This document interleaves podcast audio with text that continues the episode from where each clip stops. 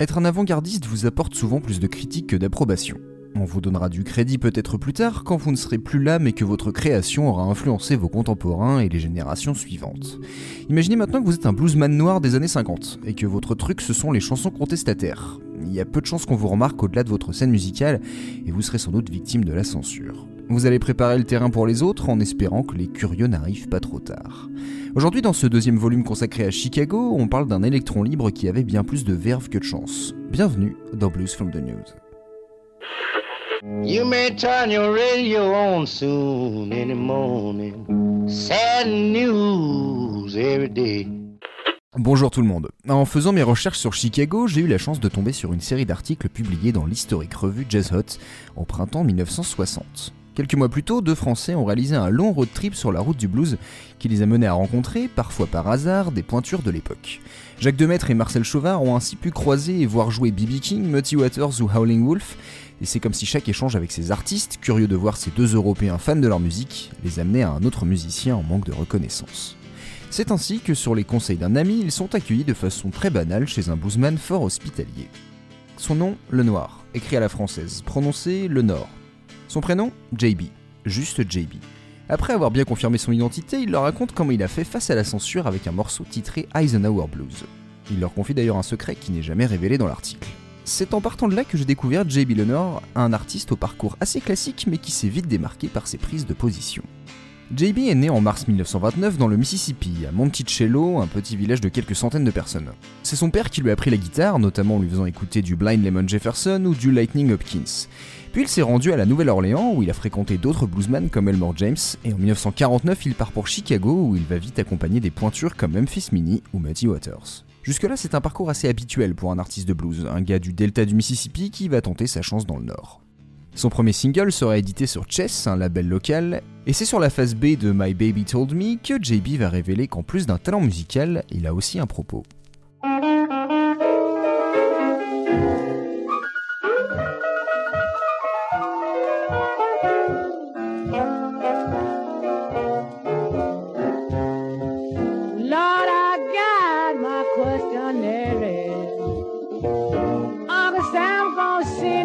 away from you.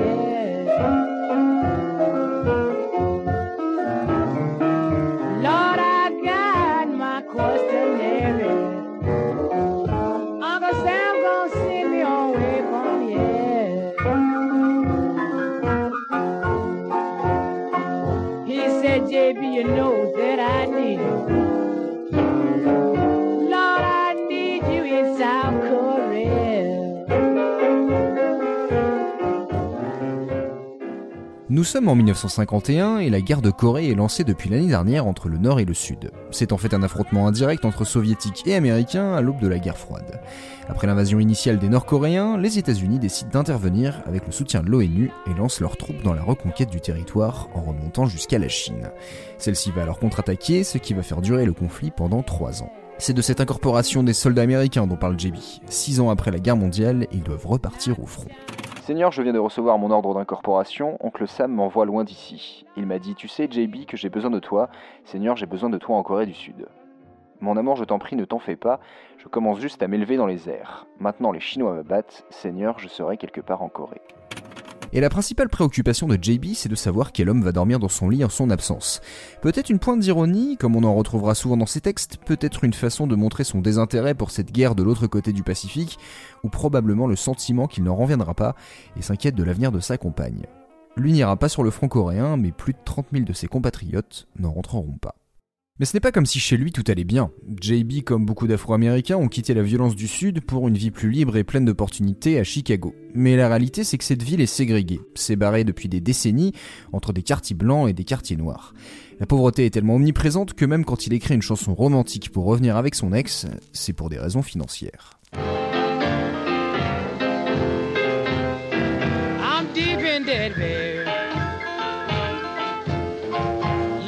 At the bills I got to pay. I'm deep in debt, baby. Look at the bills I got to pay. Sweetheart, if you and I were together. Look at the money that we will save.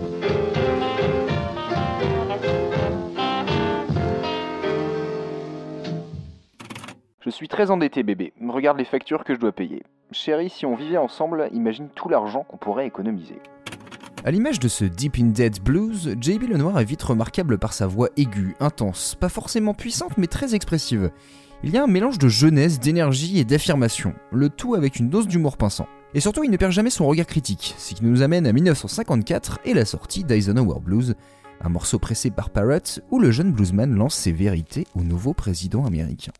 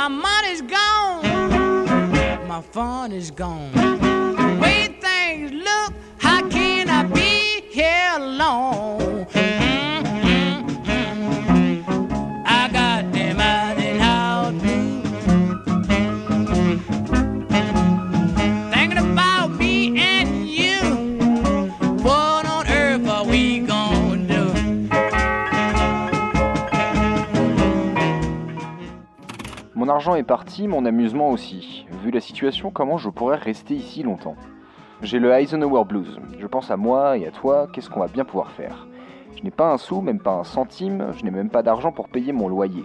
Mon bébé a besoin de nouveaux habits, elle a besoin de chaussures. Les gens, je ne sais même pas ce que je vais faire. J.B. Lenoir prend donc le président, élu l'année d'avant, comme symbole d'un système qui le laisse sur la paille. Mais cette référence à Eisenhower fait grincer des dents, surtout celle de son producteur. Comme le raconte Christian Casoni dans son ouvrage Juke 110 portraits de bluesman, le morceau de JB tourne bien dans les jukebox de Saint-Louis. Un mois plus tard, Al Benson, patron du label, lui demande de réenregistrer la chanson et d'engommer toute allusion au président des États-Unis. Hélène Herverel est taulier d'une radio locale, peut-être la WGES dont il est le DJ vedette.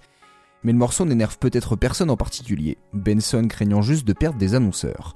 À Chicago, la version expurgée s'appelle désormais Tax Paying Blues, qui porte curieusement le même numéro que Eisenhower Blues, par 802. Alors écoutons ce qui change dans ce Tax Paying Blues. Hey everybody, talking to you.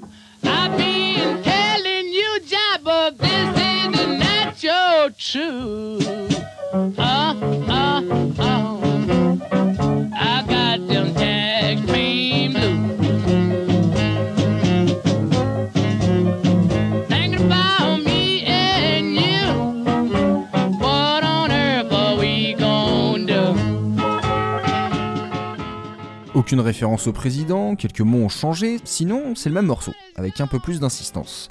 Et finalement, je trouve que cette censure ne change pas grand chose. Le bluesman s'en prend toujours au poids des impôts. S'il ne cite plus Eisenhower, il critique quand même ouvertement l'économie américaine.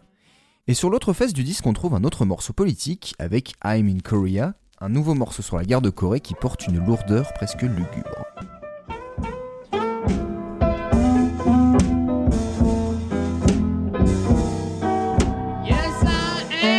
down and forever.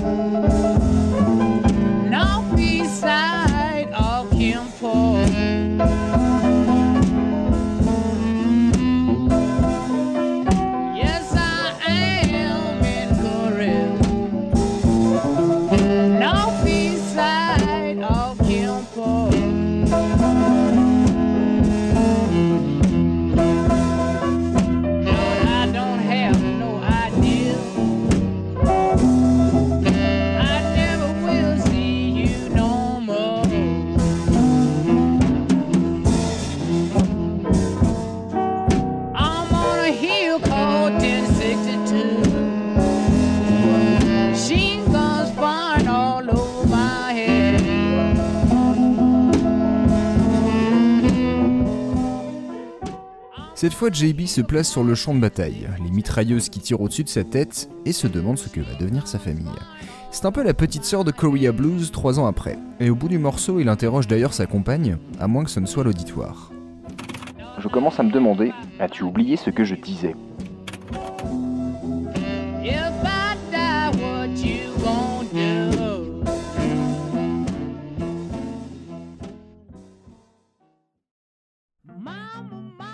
Le blues à la sauce Chicago est un récit de migrants dopés à l'électricité, et commence à se faire à nom au point de briser certaines barrières sociales?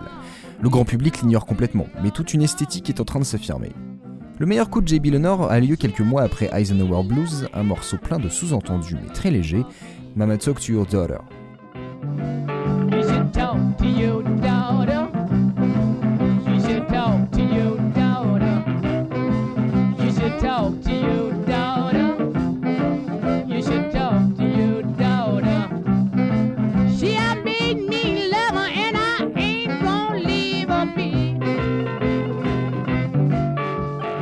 Malheureusement, JB connaît plus d'employeurs que de succès, même s'il montre toute sa versatilité. Il change plusieurs fois de label, de Chess à J.O.B., à Parrot, Shad ou encore VJ, capable de jongler entre des blues très lancinants et incarnés, des virées rock'n'roll, des morceaux qui sentent la folk et le rhythm and blues. Bref, Lenore est un artiste complet des années 50 avec le sens du spectacle et du look, lui qui aime porter sur scène des costumes entièrement zébrés. Mais sa générosité ne trouve pas écho au-delà du cadre local. Il a traversé la décennie dans un certain anonymat d'où peut-être la facilité de la rencontre avec les gars de Jazz Hot en 1959.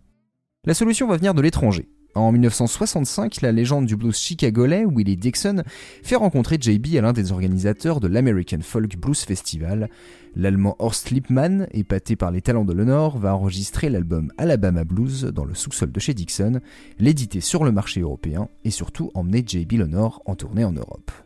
Sur cet album, JB est revenu à un style plus acoustique, plus proche du blues du Delta, où il interprète avec plus de gravité des morceaux qui racontent son parcours et celui de nombreux Afro-Américains dans le sud des États-Unis.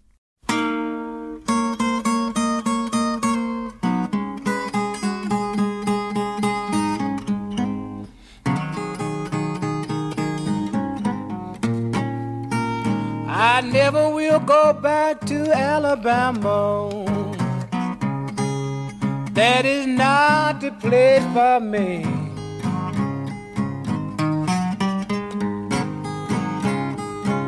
I never will go back to Alabama.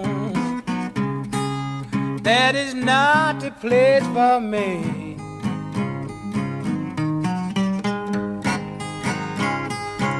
You know they killed my sister and my brother. And the whole world let them peoples go down there free.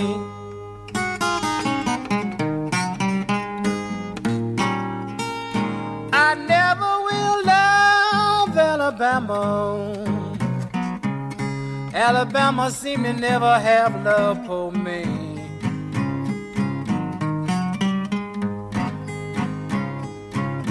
I never will love Alabama.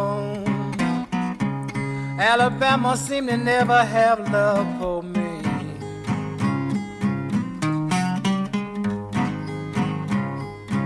Oh God, I wish you would rise up one day.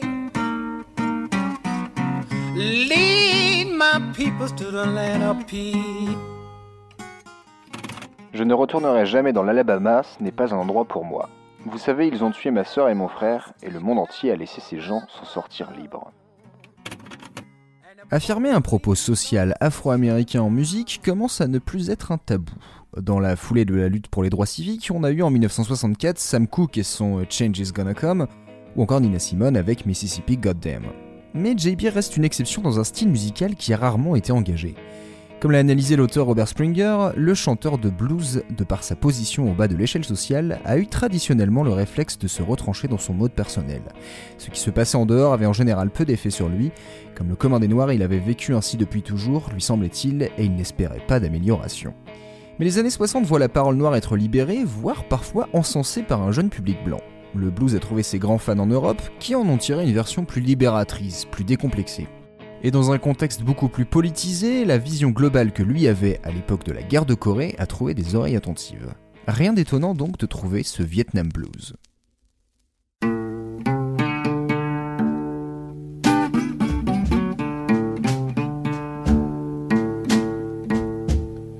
Vietnam, Vietnam.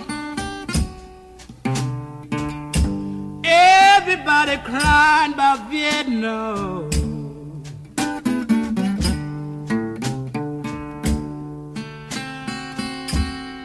Vietnam, Vietnam. Everybody crying about Vietnam.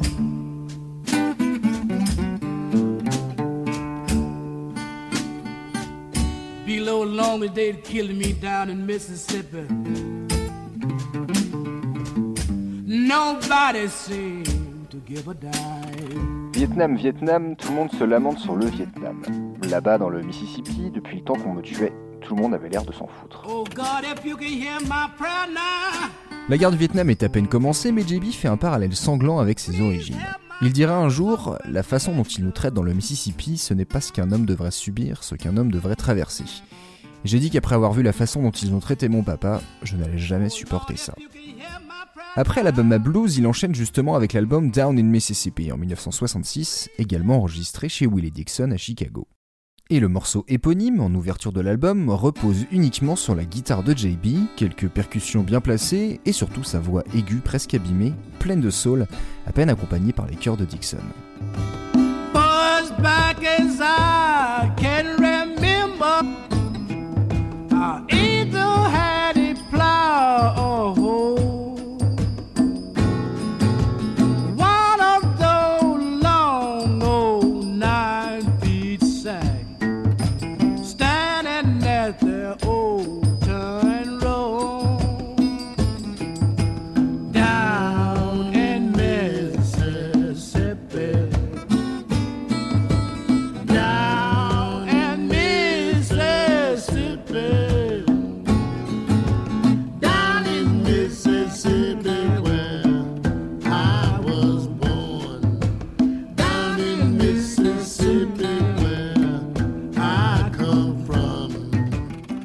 Une saison de chasse au lapin.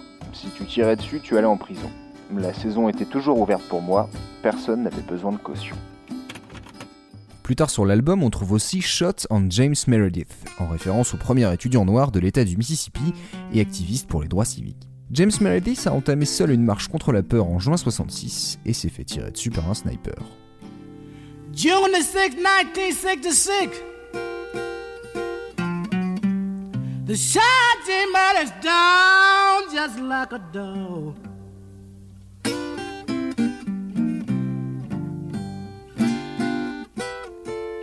June 6, 1966. The shouting man is down just like a dog.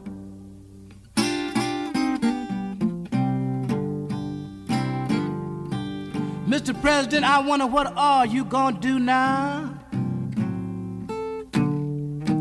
I don't believe you gonna do nothing at all. Le 6 juin 1966, ils ont abattu James Meredith comme un chien. Monsieur le Président, je me demande ce que vous allez faire maintenant. Je ne pense pas que vous allez faire quoi que ce soit.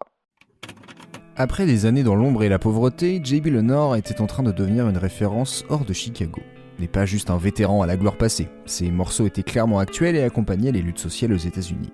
Mais un malheureux hasard et la dure réalité n'en ont rien eu à foutre. En avril 1967, il est victime d'un accident de la route, mais ses blessures ne sont pas prises au sérieux à l'hôpital, qui le libère dès le lendemain. Trois semaines après, il meurt d'une hémorragie interne. Comme si le destin lui confirmait ce qu'il disait dans ses chansons, le système n'aide pas les noirs et les laisse mourir.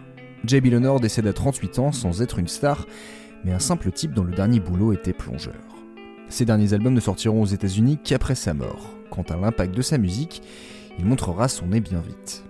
Le guitariste de blues anglais John Mayall était un énorme fan de JB et lui a dédié deux chansons, The Death of JB Lenoir en 67, puis une autre deux ans après, I'm Gonna Fight for You JB. Et je vous propose de terminer sur ces lignes de John Mayall en hommage à celui qui a peut-être été le plus grand représentant de la protest song dans le blues. Je crois que tu as été mal considéré, et c'est quelque chose que je veux corriger. Que les gens entendent ton blues, les fassent réfléchir jour et nuit. Merci d'avoir écouté cet épisode de Blues from the News, j'espère qu'il vous a plu. Si oui, pensez à le partager, c'est le meilleur moyen de faire parler du podcast. Si le sujet vous a passionné, je vous conseille d'aller voir le documentaire The Soul of a Man réalisé par Wim Wenders en 2003 qui revient en partie sur le destin de JB Lenoir. Je vous mettrai aussi pas mal de liens vers des articles et ouvrages qui m'ont aidé à écrire ce sujet. On se retrouve très vite pour notre troisième et dernier format sur Chicago, avec notre nouvelle émission avec Léo où on va revenir sur l'énorme variété musicale de la ville. Très bonne journée et à très vite.